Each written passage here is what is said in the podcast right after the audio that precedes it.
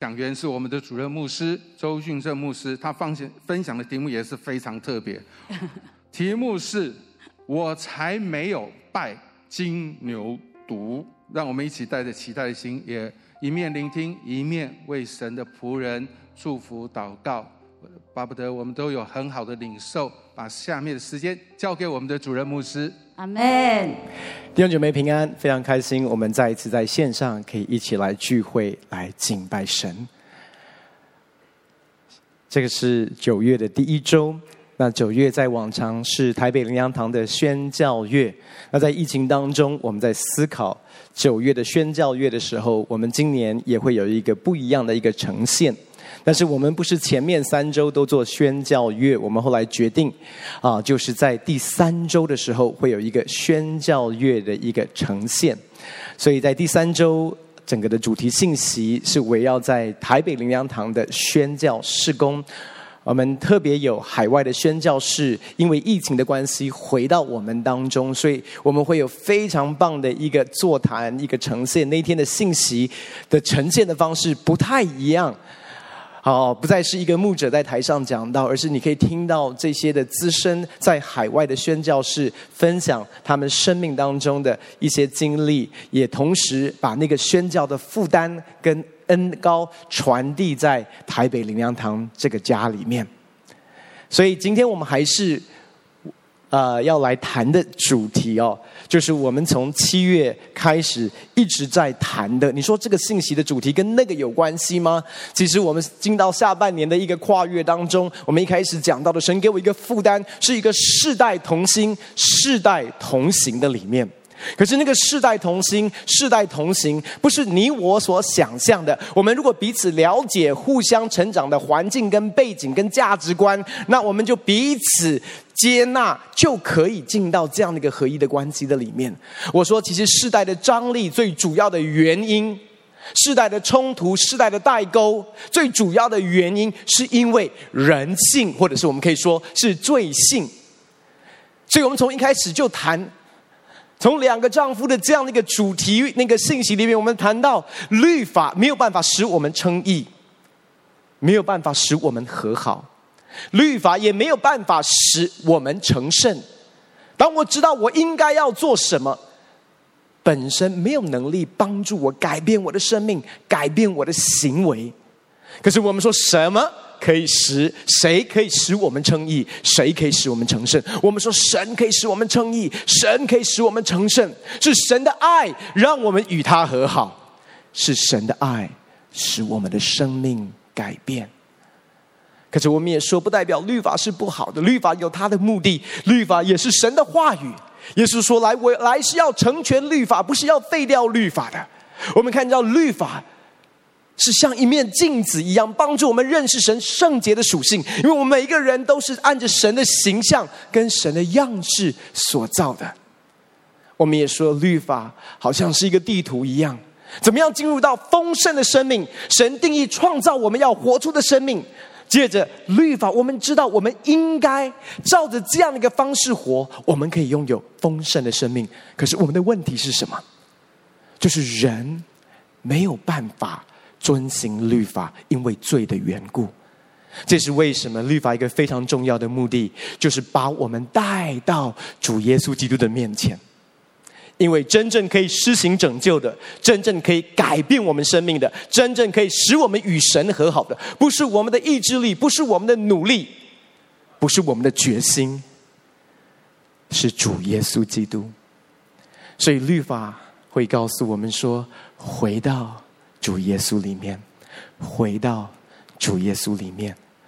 后来我们也提到了这个称义的过程是什么？是白白的称义。如果还还记得我分享的，那时候我用一个电子的荧幕讲到了我们的罪。当我们跟律法互动的时候，当我们用行为来到神的面前，律法的标准是什么？还记得吗？是完美。世人都犯了罪，亏缺了神的荣耀。不是亏缺一点或者亏缺很多，所以我比你好。你亏缺一点，就等于亏缺了全部。你犯了一戒，就等于犯了所有的戒命。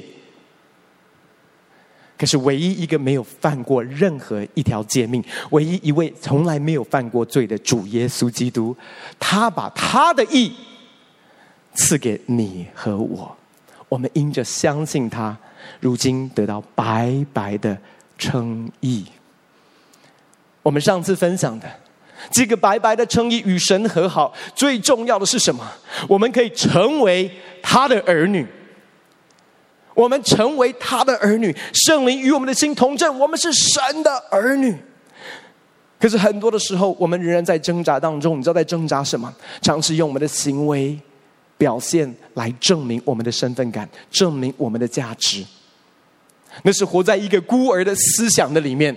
有很多的基督徒仍然尝试要寻找他们的价值。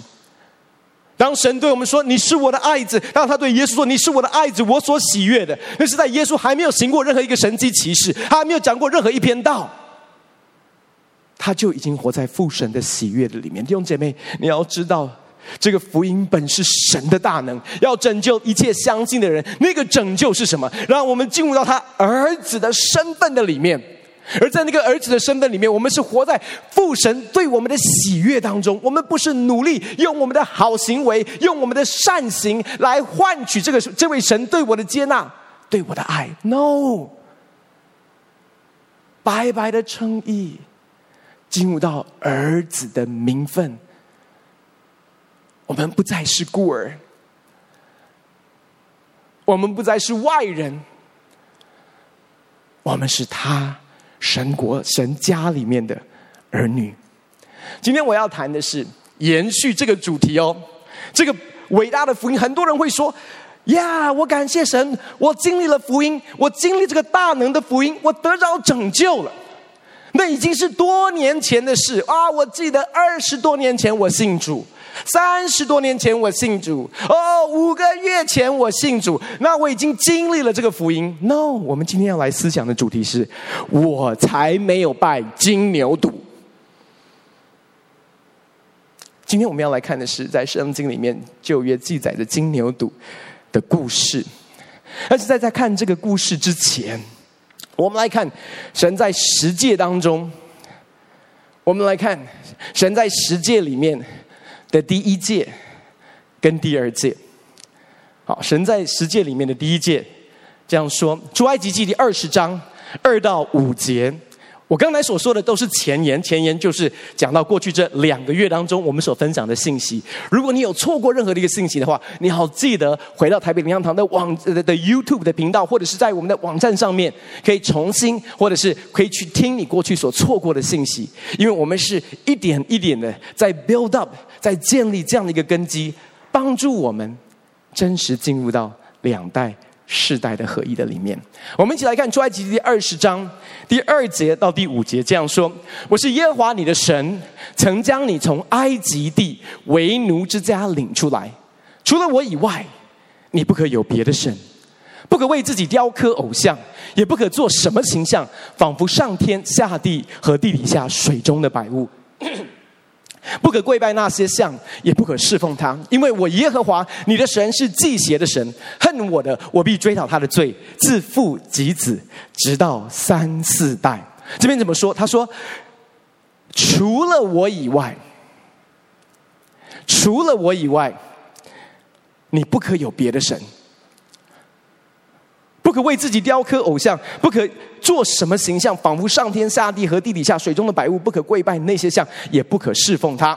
OK，好，我们都很清楚知道，我们基督徒不可以怎么样拜偶像，对不对？我们不可以拜偶像，但是我们对偶像的定义，可能跟神的定义有点不太一样，因为这边说哦，这边说不可雕刻偶像。也不可做什么形象，仿佛上天下地和地底下水中的百物。所以我们其实在想的是，那些雕刻出来的偶像，我没有拜。过去我们在民间信仰当中，过去可能在我们以前的信仰的里面，我们有在膜拜这些偶像，期待从这些偶像我们的敬虔的一个崇拜当中，能够换取功德，能够换取祝福，换取波比。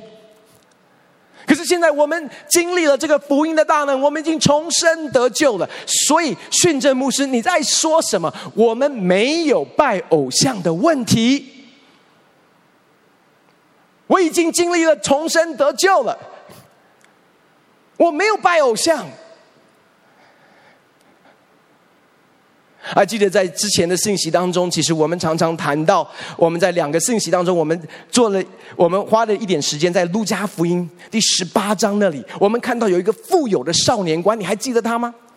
这个富有的少年官，他不觉得他有拜偶像，他绝对没有拜偶像的问题。可是你要知道，第一诫最重要的关键是说，除了我以外，你不可有别的神。们说，我们没有雕刻偶像，我们没有那种木雕的，或者是任何的这种。我要告诉你，有一个雕刻偶像更可怕的是什么？是在你内心里面的雕刻。很多的时候，在我们的里面，我们有我们内心深处、思想深处所雕刻出来的偶像，以在我们内心深处所雕刻出来的偶像。取代了神，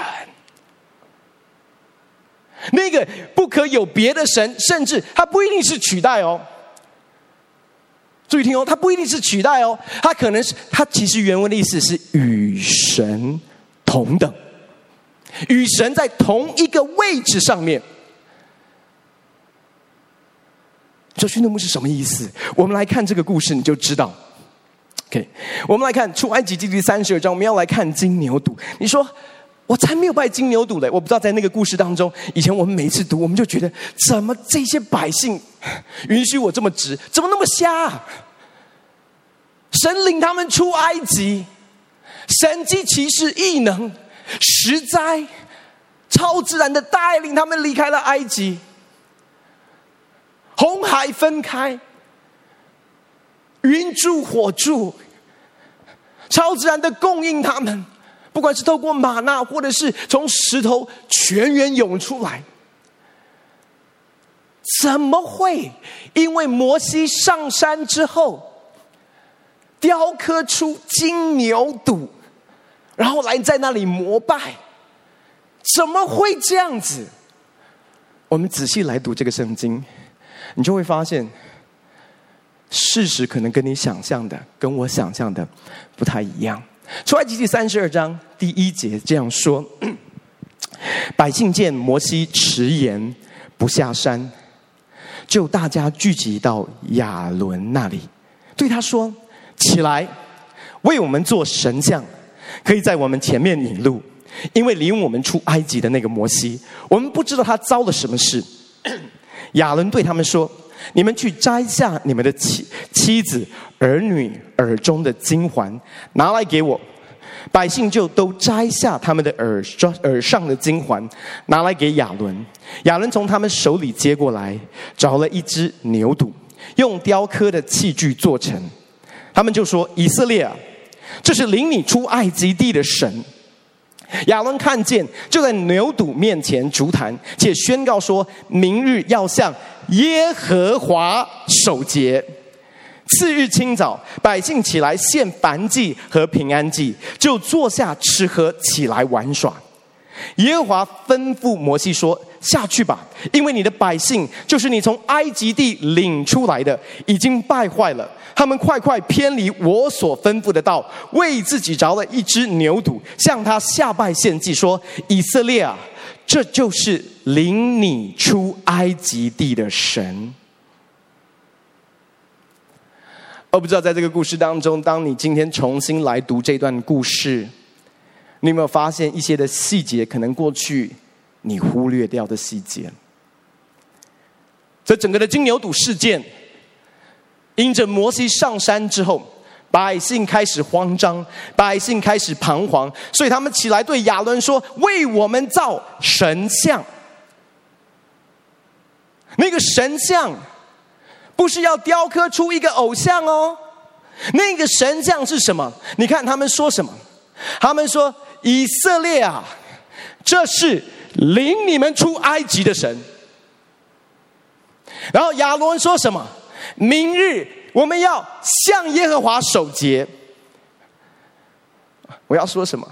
弟兄姐妹，你要知道，对以色列百姓来讲，对亚伦来讲，其实他们在拜的不是金牛犊，不是偶像，不是雕刻出来的。他们的认知确信一件事：他们所拜的是领他们出埃及的耶和华。弟兄姐妹，夸不夸张？他们真心的认为，他们用金子耳环所雕刻出来的这个牛犊，他们在那里膜拜。他们说：“我们是在向耶和华守节啊！我们在拜的是领我们出埃及的神啊！我们的敬虔。”不是在拜偶像，Come on，不是偶像，我们在拜耶和华哎，我们在拜神哎。换句话说，他们对神的认识，他们的认知，那你会说，你会说，那为为什么？为什么他们明明要拜耶和华，为什么会拜一个金牛犊？这是一个非常好的问题，这也是我们今天要一起来思想的问题。因为对我们来说，我们也都说我们在拜的是耶和华，我们在拜的是主耶稣基督，我们在拜的是这位独一的真神，我们是在拜耶和华。可是弟兄姐妹，很多的时候，我们跟以色列百姓、跟亚伦是一模一样的。我们口声说我们在拜耶和华，却不知道很多的时候实质在拜的是我们雕刻出来金牛犊。我们没有实质雕刻出来，可是，在我们的心里面，在我们的思想的里面，我们有雕刻出这个偶像的形象。那你说为什么是金牛犊？为什么是金牛犊？非常非常的有趣的一个问题，这是一个非常好的问题。为什么他们的认知会告诉他们，他们说这一位就是带领他们出埃及的？你你知道，你知道我们是按着神的形象跟神的样式所造的，对不对？可是我们所熟悉的形象，你要知道，当人犯罪堕落的时候，我们所熟悉的形象。是我们所看见的周遭的世界。这是为什么？当我们信主之前，我们拥有的是什么？是世界的价值观、世界的逻辑、世界的优先次序、世界的喜好。为什么是金牛犊？因为当时他们在埃及，埃及的文明是什么？是一个犯神的文明。古埃及的文明，他们什么都拜。整个的十灾是在做一个什么动作？神在审判埃及所拜的偶像，所拜的神明。可是这是他们在埃及这么多年下来，他们唯一的认识、唯一的价值观、唯一对神的想象。所以，当他们进到这个关系的里面。他们把他们所熟悉的、看见到世界的价值观投射在神的身上。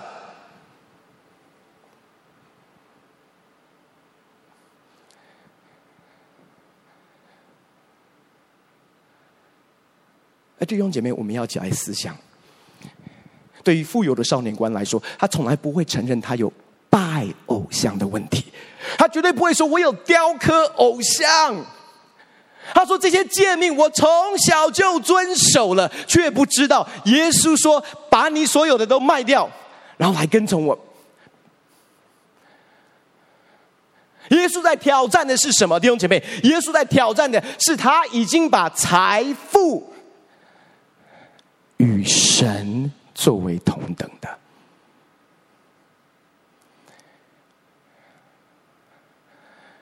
弟兄们，我们必须要明白一件事。我们重生得救，我们信主之后，可是我们很多的时候，我们的眼目、我们的眼目看的仍然跟世界上面看的是一模一样的。我们的价值观、我们的逻辑、我们的思考、我们的优先次序、我们的喜好，跟世界的人的逻辑思考是一模一样的。为什么保罗在罗马书第十二章说：“不要效法这个世界，不要效法这个世界。”为什么？因为我们从小到大就生在这个世界里面，看的就是这个世界，这个世界的价值观，这个世界的逻辑，这个世界的思想，已经把我们同化到一个地步，我们觉得那就是真理。所以进到信仰当中，我们认识这位独一的生成，你会发现一件事哦，我们心里面的优先次序，我们的渴望仍然没有改变过。我们只是转向另外一位我们觉得独一神、独一的真神，说：“嘿，你来祝福我人生的梦想，你来祝福我人生的渴望，你来这祝福我想要的。”你发现你人生的剧本没有改变过，只是换了一个追求的对象。所以保罗说：“不要效法这个世界，只要心意更新而变化，叫你们查验何为神善良、纯全、可喜悦的旨意。因为我们不知道，我们以为善良、纯全、可喜悦的旨意就是我的人生剧本。所以你发现基督徒的父母亲跟非基督徒父母亲对他们孩子的渴望一模一样。”我们有名校的偶像，成绩的偶像，好工作的偶像。弟姐妹，我给你一个新的偶像的定义。那种雕刻出来的很容易认呐，可是，在心里面雕刻出来的，思想里面雕刻出来的，那才是最终我们要面对的。你说非基督徒有偶像崇拜的问题？No，我要告诉你，基督徒也有偶像崇拜的问题。要不然我们以为我们在拜的是耶和华，可是我们却在拜的是金牛犊，只是我们不知道而已。富有的少年官说：“我从小就遵守诫命。”啊，第一诫的他从小就破到现在，他却不知道。他觉得神很喜悦他，他觉得他的行为表现，哦，我没有偶像。我要告诉你，基督徒们，我们需要谨慎。我们来看偶像的定义，这是提摩太凯勒牧师 Tim Keller 牧师给了一个定义，我觉得这个非常非常的好。他说，如果任何的事物取代了神，成为你的快乐、你的生命的意义和身份的根本源头，那个东西。即便你没有雕刻出来，那个东西已经成为了你的偶像。我再说一次哦，如果有任何的事物取代了神，成为你的快乐、你的生命意义和身份的根本源头，那个东西就已经成了你的偶像。意思是什么？我们一起来继续来思考，任何比上帝更能够抓住你内心和想象力的事物，那个就是你的偶像；任何你寻求其实唯有上帝才能满足你的事物，那个就已经是你的偶像；任何对比上帝更重要、可以带给你快乐、意义及身份认同的事物，那个就已经是你的偶像。任何我们把美好变为终极的事物，你要知道，这个是很好的一件事，神祝福的一件事，可是都有可能成为我们的偶像，包括你我的意向、使命、呼召，包含了事工，任何我们必须要拥有。才能有安全感、价值的事物，那已经是你的偶像。我在说，偶像不是过去我们认知上面那些雕刻出来的。那个我们都认得，那个我们都知道不可以，要除偶像。可是我们却允许我们心中许许多多的偶像继续在我们的生命的里面影响我们。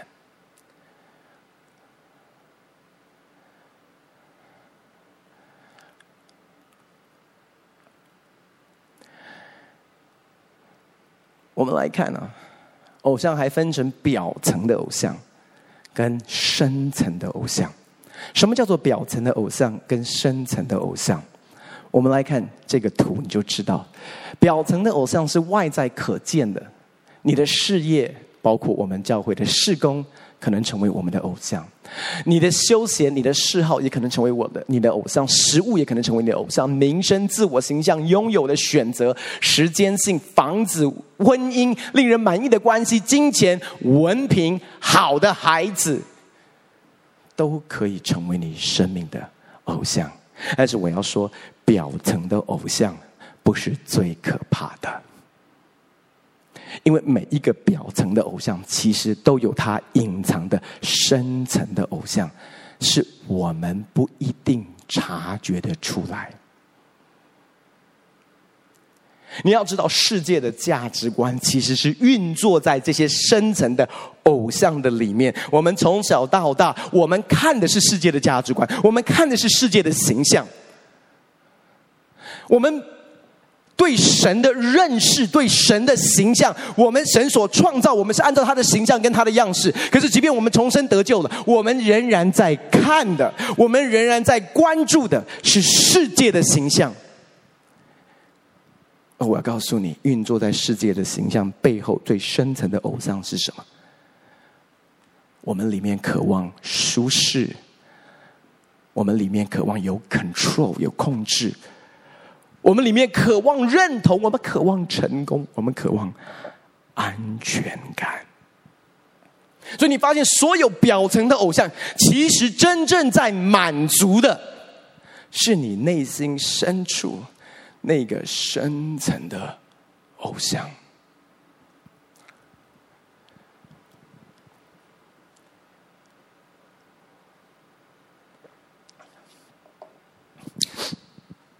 我之前分享过，就在疫情当中，从五月到七月，我经历了一个非常非常奇妙的事情。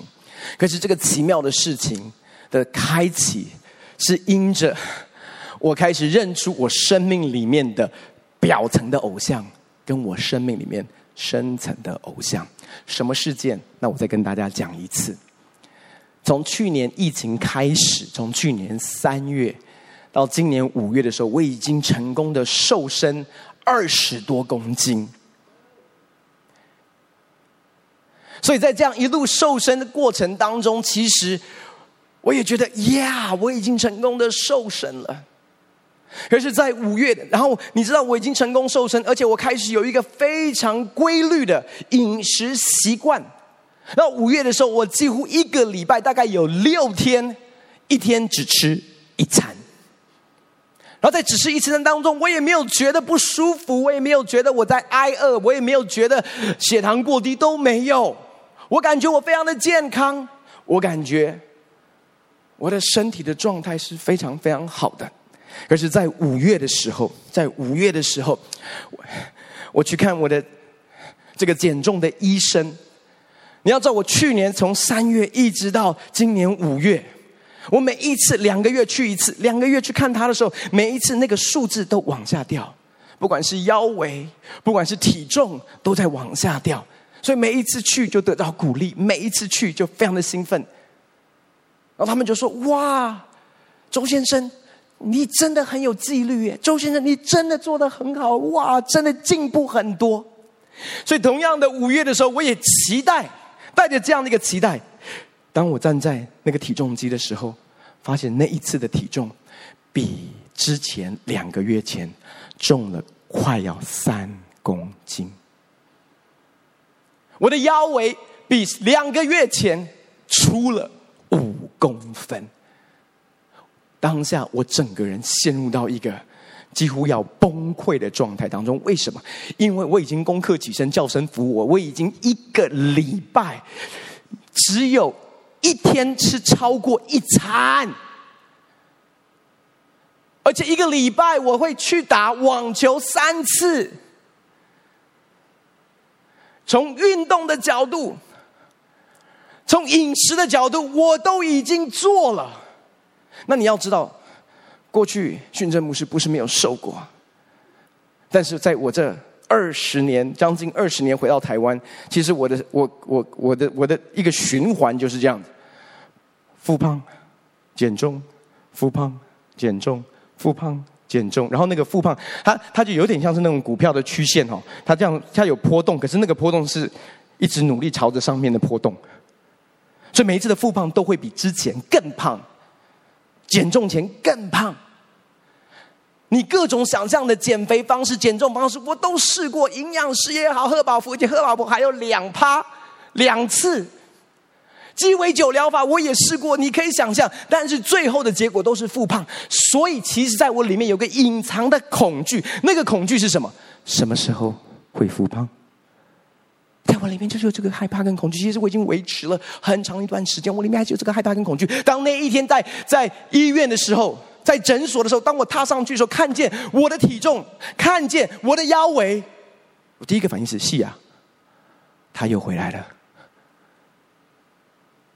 那你知道我第一个念头是什么？好，那我回去。可是你已经一天只吃一餐了，你还可以做什么？啊，进食了，给它飙下去。这些想法充满在我里，所以那天我回家的时候，我整个人看起来状况就不对，整个人看起来状况不对。然后那时候雅文就说：“嘿，你怎么了？”然后我就跟他讲：“我说我今天发生什么事？”他就他就说：“嘿。”他说：“我感觉你需要跟你的身体和好。”我说什么？他说你需要跟你的身体和好。为什么？我说为什么？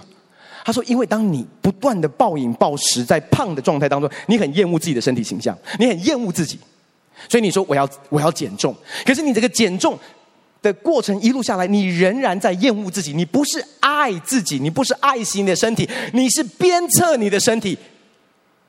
你没有接纳，那个接纳不是说放纵，那个接纳是你没有与你的身体和好。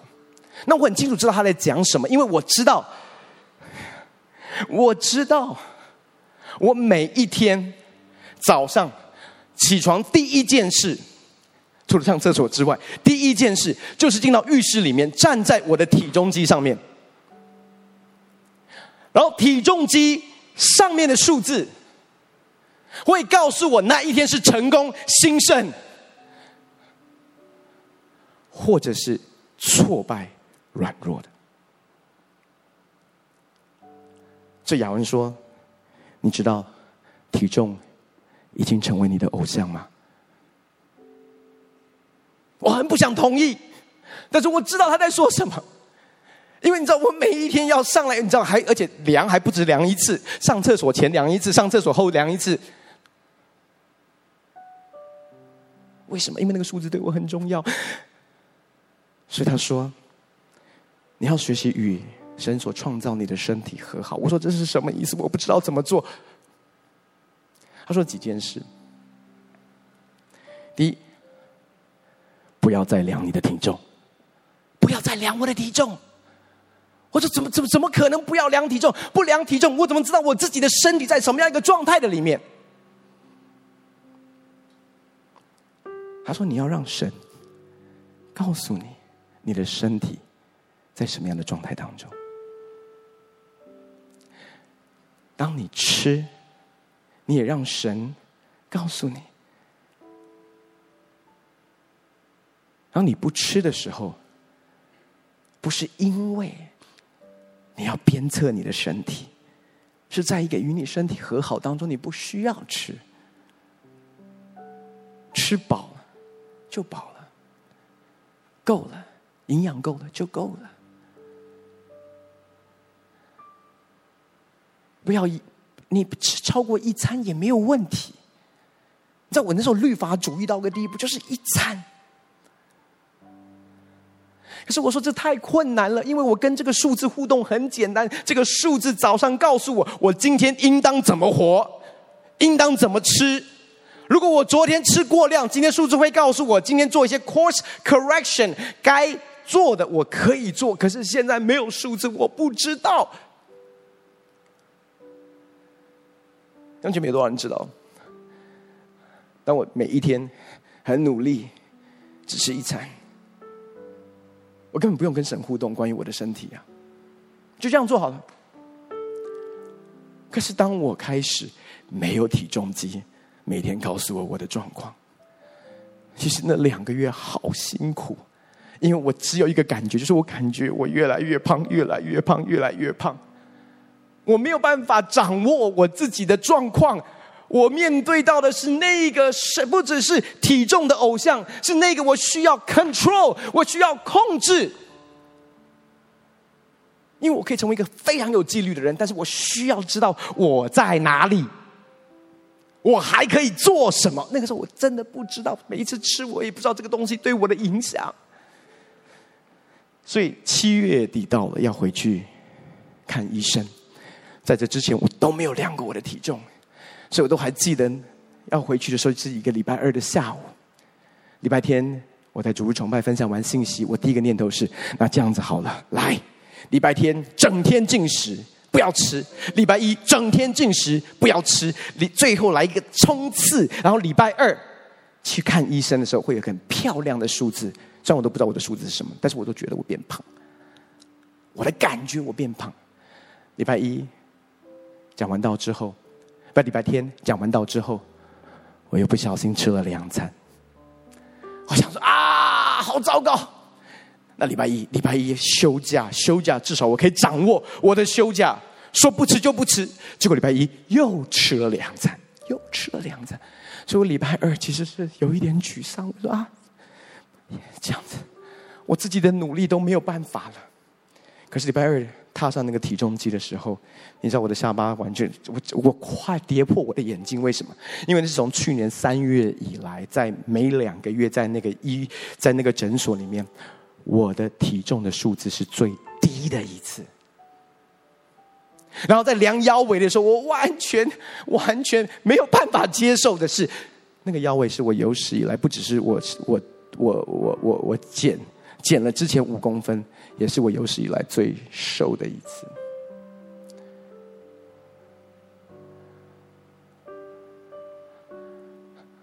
我要尝试表达的是，弟兄姐妹，你要知道，我们生命当中有许多的偶像，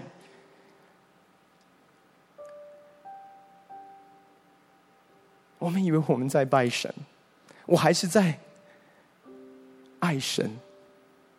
可是我却允许体重告诉我我的价值，告诉我我的身份，给予我安全感。因为当没有他的时候，我跟你讲，那两个月，每一天都没有安全感，因为我不知道我够不够瘦。可是我要说，我的够不够瘦，我对我瘦的形象。也已经被世界的价值观所影响，因为世界告诉我们的瘦的形象，你就发现基督徒还是在看一样的东西。所以你帮助我瘦下来，那我我说你帮助我瘦下来健康，可是我拿出给神说，求你帮助我有这个形象，其实跟世界对男人的形象是一模一样的。我说神，求你祝福我的身体。可是我对身体的形象是效法世界的形象。我不知道神，你对健康的形象是一个什么样的形象？可是我却是按照你的形象跟样式所造的。可是我在看的是世界的形象，我的认知是从世界的形象来的。我却不觉得这是问题，弟兄姐妹，这是我们最大的问题呀！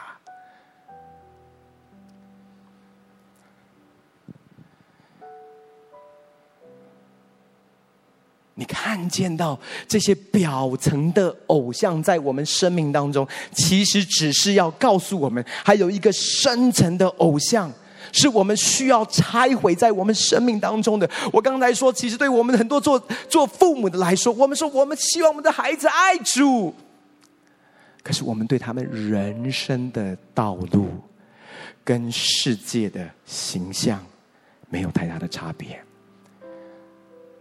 什么时候你知道有偶像？你知道吗？就是当你孩子有一天在特会当中，很深的被神触摸，回来跟你说：“妈，我想要全职服侍神。”突然你说：“那个，其实呢，孩子爱主很好，服侍主也很好，但是，弟兄姐妹，你知道我在说什么吗？”你里面会有拉扯，你里面会有挣扎，其实就告诉我们，我们生命仍然有偶像。如果这个例子还不够，我再跟你分享一个，都是其实我我我很多人说，为什么训政牧师你一直在讲你自己啊？为什么那么爱？你是为什么信息当中都在讲？因为我要告诉你，我要告诉你。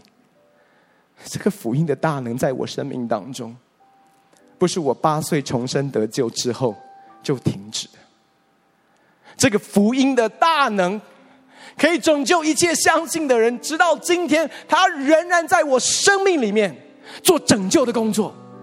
而且我告诉你，我每一天早上起来都需要福音的大能，在我的生命的里面。我给你分享一个非常有趣的一个故事。因为我们讲到这些深层的偶像，舒适、控制、认同、成功、安全感等等这些的东西，其实在我们里面，在我们的骨子里面是很深很深的。我记得在差不多三月的时候，我们一群的啊、呃、一些一些宗教会的牧者去到花莲，我们有一个研习会。那我们有许多的啊、我区牧长跟我也一起去参加这个研习会。那这个研习会其实就是谈到福音的大能、福音本质的一个教会运动。那我都还记得，那是三月，所以我已经是台北灵粮堂主任牧师两个月。那那时候我们在开始研习会是那个研这个研习会是下午开始，那中午有一个餐叙，然后我们我们就在我们呃在在那一个 hotel 的里面，然后他们就有。不同的桌次，所以我那时候我们刚抵达，所以我们我去到那个里面的时候，他就说：“哎，训政牧师，你的桌号。”那我就拿了我的桌号，然后后来进到里面，我就找到我的那一个桌子，我就找了一个位置坐下来。那我是坐第二桌。那坐第二桌都没有问题，我就坐下来，然后有不同的牧者在我的旁边。那我的左边坐的是我们西南区的区牧长赵其实牧师，然后其他的一些教会的牧者，我们坐在同一桌里面。那在坐下来之后呢，后来就开始有一些的分享，然后要准备要吃饭。可是就在分享准备要吃饭的时候呢，我突然瞄到，哎，如果我是第二桌，就看到中间有一个更大桌的，叫做第一桌。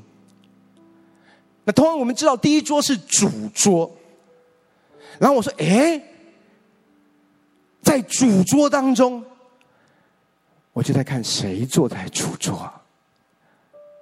我就看，哎，训光牧师坐在主桌，子俊牧师坐在主桌，很奇怪哦，很奇怪。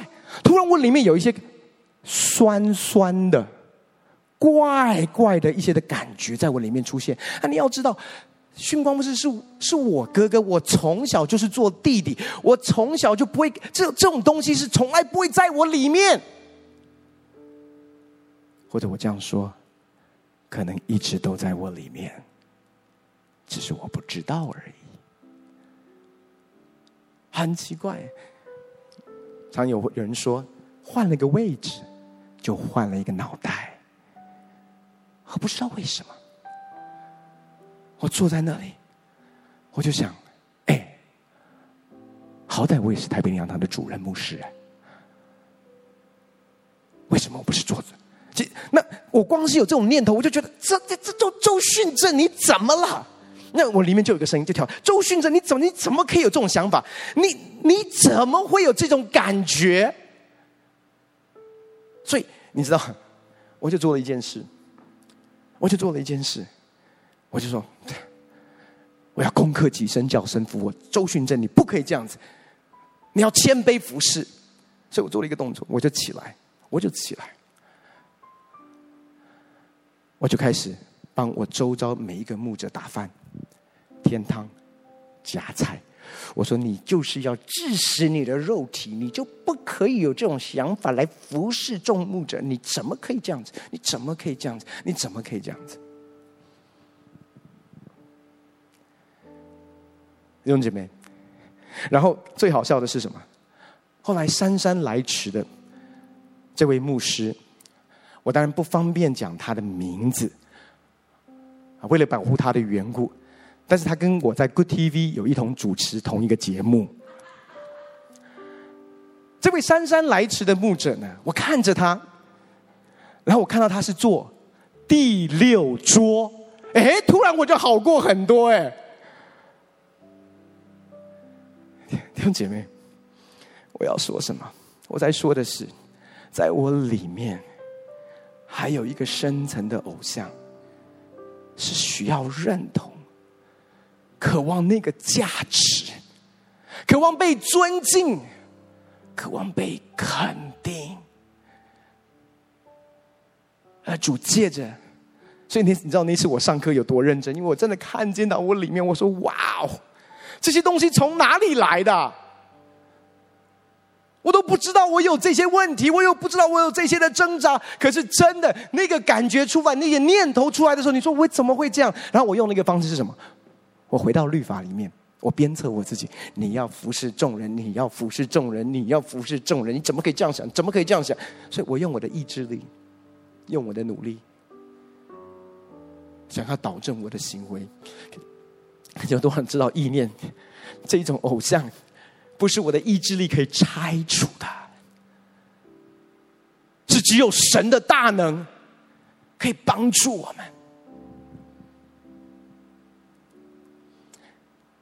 弟兄姐妹，你说，宣教牧师，今天你的分享，我们知道我们内心深处都有隐藏的偶像，需要拆毁，需要面对。可是，我们还是想要问你的是，这个跟世代合一、世代同行有什么关联？我想要表达的是，弟兄姐妹，当我们世代要同行的时候，你会发现每一个世代其实都有我们表层的偶像跟深层的偶像。很多时候，我们觉得不同的世代冒犯到我们，踩到我们的线，做了我们觉得。不可原谅的事，或者是怎么是这样的一个方式？怎么样是这样子？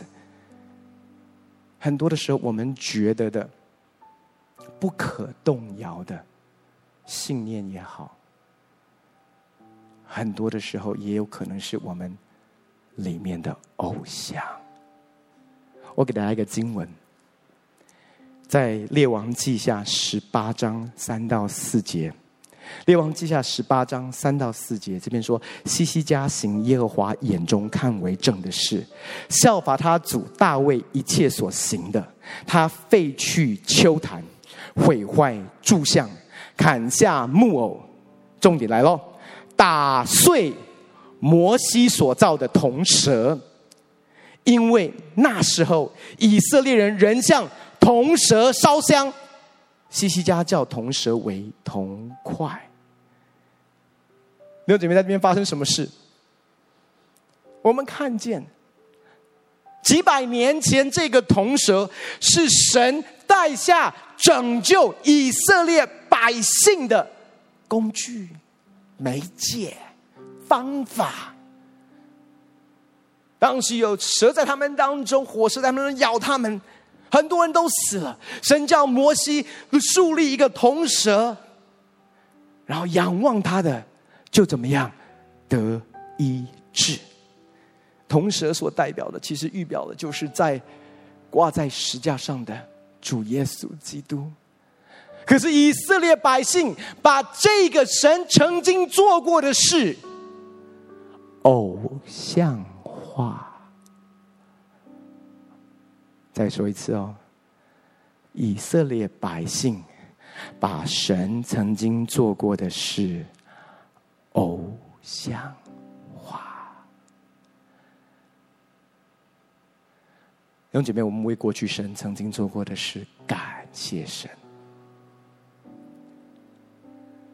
为我们成长过程当中所经历的不同神的作为，感谢神。可是我们要知道，神是做新事的神。我要再说，每一个世代都有可能用本位主义，把他们个人的主观经历偶像化。每一个世代都一样。所以，如果我们不除掉我们生命当中的偶像，弟兄姐妹，世代没有办法同行。当不同世代做的方式是不一样的，我们说 “no no no no no”，这是我们做的方式。No，你不知道年轻人的方式。Oh no，弟兄姐妹，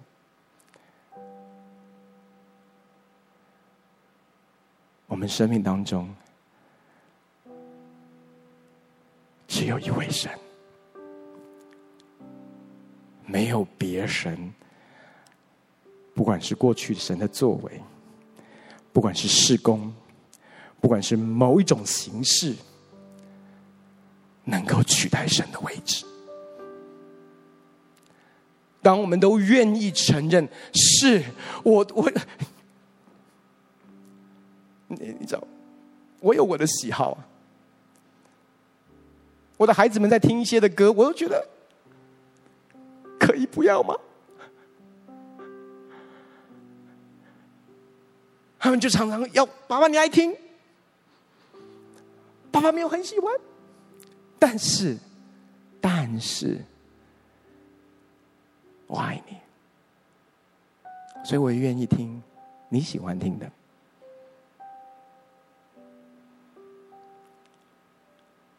我也愿意接纳你所喜欢的，你就发现，在这么多元跟丰富的教会的里面，不同年龄层、不同的文化，我们有不同的民族，在我们当中。我们昨天小我们的领袖月会，整个的敬拜团是印尼牧区的敬拜团，他们唱着翻译过的印尼的诗歌。有很多东西是不一样的，弟兄姐妹，你要知道。可是这些不同成为我们的丰富。当我不把我所认同的偶像化，我们的心向神打开，你就发现主的爱就可以运行在我们当中。今天最后，弟兄姐妹，我们要一起来到神的面前。保罗说：“不要效法这个世界。我们必须要承认，对于每一个基督徒来说，我们大部分都在挣扎的是，我们仍然在效法这个世界。我们却称我们在拜的是耶和华。求神今天用这篇信息对你和我的生命说话。为什么？”因为不然，我们觉得大能的福音离我好遥远，那是给非基督徒听的啦，那是给慕道友听的啦。我很 OK，No No No，弟兄姐妹，我要告诉你，我要告诉你，当我发现我里面竟然会在乎桌次，而且我在比较的是我哥哥，我就说。你的福音，我需要你的福音拯救我，我需要你的福音更新我，我需要，我需要，我每一天都需要主，我需要你，不然我的身份感、我的价值感、我的安全感会从头衔来，会从成功来，会从关系来，会从别人的接纳来。No No No，只有你，只有你，只有你，是我生命的所有。弟兄姐妹，今天我们做一个简单的回应。我们说，除你以外，我生命中没有别的神。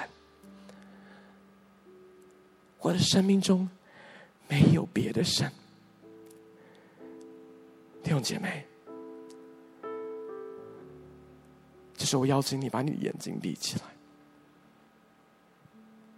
我要问你几个问题，你来思想你生命当中。那个隐藏的偶像是什么？当你安静的时候，你的心思意念最常被什么占据？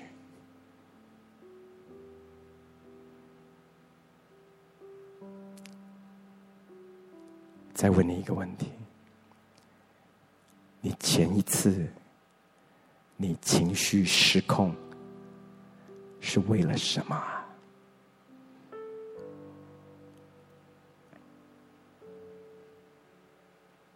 允许我再继续问，在神面前，你最常、最常祷告、祈求的事是什么啊？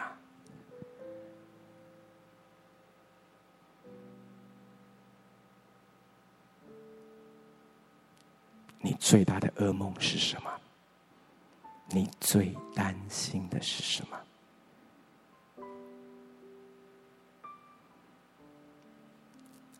什么事情、什么东西给予你生活最大的动力呀？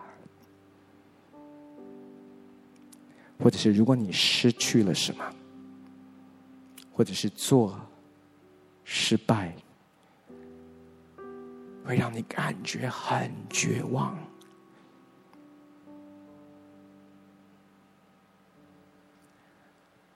当你遇到困难跟问题的时候，最能够带给你安慰的是什么？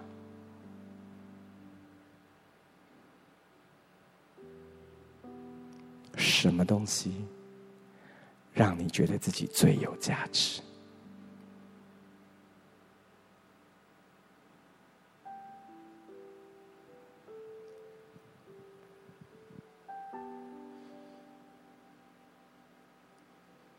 弟兄姐妹，我没有办法帮你回答这些问题，但是我知道，我生命当中，我需要福音的大能，天天帮助我，我需要心意更新而变化。要不然我说，来，我们向耶和华守节。可是我却在拜的是金牛犊。弟兄姐妹，我很诚实的跟你分享，我也盼望你很诚实的来到神面前回应他。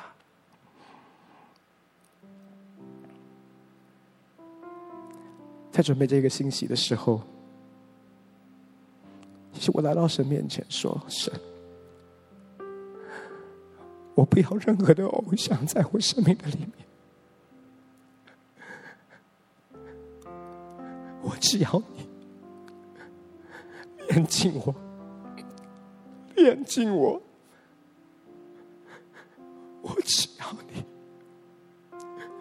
不要任何世界的价值观，任何世界的图像。我不要世界的形象，我要你。我不要世界的那个健身的形象，那个减重的形象，我要你。我要你的健康。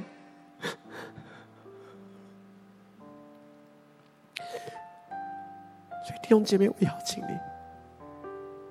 诚实的来到神面前，我们世代都需要诚实来到神的面前，拦住我们合一，拦住我们和好，是我们心中的偶像还没有拆毁。让我们在这个季节来除偶像。小宝弟兄姊妹，把你的手按在你的心上，让我来为你祷告。亲爱的天父，我奉主耶稣的名来到你面前，就把一个真实的悔改放在你的教会的里面。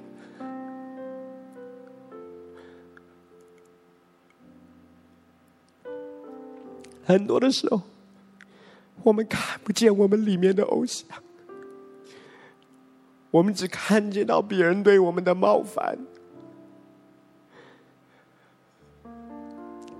我们看不见我们的安全感已经建立在错误的地方，我们的价值感已经离开了你，我们仍然觉得我们在侍奉你。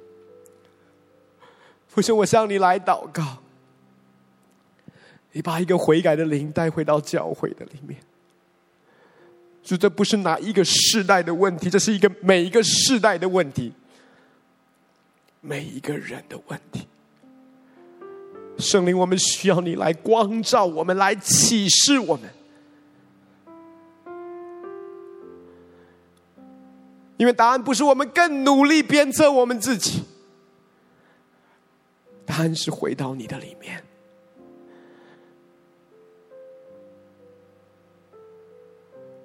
父亲，我知道不要效法这个世界，唯一的方式是我的眼目从世界转向你，转向你，定睛看着你，永不离开你。因此，是我祷告，让让让我们。以认识主耶稣成为我们人生的至宝，我们自然而然就会把万事当作粪土。奉主耶稣名祝福每一位弟兄姐妹，我们成真正经历从神来的自由，脱去一切偶像的捆绑，进到神真正儿女的身量的里面。感谢你，耶稣。我们一起来领受从神来的祝福。但愿主耶稣的恩惠、天父的慈爱、圣灵的感动与交通，常与我们众弟兄姐妹同在。感谢耶稣，祷告奉靠主耶稣的圣名，阿门，阿门，阿门。把掌声荣耀归给神，他是配得我们敬拜赞美的神。感谢耶稣，弟兄姐妹，如果今天你渴望，你觉得这篇信息是在对你说话。你渴望有人可以为你来祷告。我们在今天的聚会结束，在 Zoom 上面有许多的牧长同工预备好，要在祷告当中来服侍你。我也真的相信，在未来的季节当中，我真的相信神世代合一和好的心意，在他的教会的里面是有可能的。Amen，Amen，Amen。阿门，阿门。刚才我们把手放在心上，训政牧师带我们祷告的时候，我现在眼睛已经是雾的。主啊，是的，那一些占据了我们的心，远远超过你的那些的偶像，求你为我们挪开。爸，天父啊，爸，是的，让我们的心。常常紧紧再来跟随你。是的，我们所有的教会其实只有一个，我们就是一个肢体。我们每一个人都让神作王掌权在我们的生命中，相信教会会是健康的。感谢神，今天早上的信息真的很棒。我想回家以后，真的找一个时间再重复听一次。我相信，亲爱的弟兄姐妹。当我们来亲近主的时候，必定有属于神要对我们说的话。他要再一次的来建造基督的身体，更加的健康。谢谢主今天早上奇妙的工作，谢谢训正牧师的分享。好，那么等一下我们聚会结束之后，导培团队他们已经准备好了，我们的小编现在就会给大家这个 Zoom 的账密，那请大家也耐心的等候。如果刚才这个信息中间使得你的心里有一些的感受感触，你觉得需要有人为你代祷，你很你很需要有人与你来分享你心中现在正在经历的一些冲击。我们导牧团队正在守候，要来服侍你，所以大家可以预备进到这个会后祷告室喽。然后也提醒呃家人们，下一个礼拜二晚上七点半一样啊，锁定台北灵粮堂 YouTube 的频道，我们一起来经历这个全教会的祷告会，再一次的让我们的心把它空下来，求神住在我们的心中那一个最重要的位置。下个礼拜二晚上，我们一起线上祷告会见哦。然后每一个礼拜三，也欢迎大家一起跟上《爱里无刑罚》这一本书的这个读书会。愿这个书本中间所分享的价值观，跟我们的生命交流，也希望透过牧者来宾他们经历的生命的故事，也能够激励啊每一个收看的弟兄姐妹。好。那再一次的呃，欢迎大家，如果呃你是透过官网的连接进来看这个主日崇拜的话呢，也是一个方法。但是如果你可以直接订阅台北林良堂 YouTube 频道的话，那每个主日你就直接进来，我们的小编都会把首页设好，你点进去以后就可以加入线上崇拜喽。好，那么今天的聚会就到这边，愿神祝福大家在新的一周一切都更新。我们下个礼拜再见。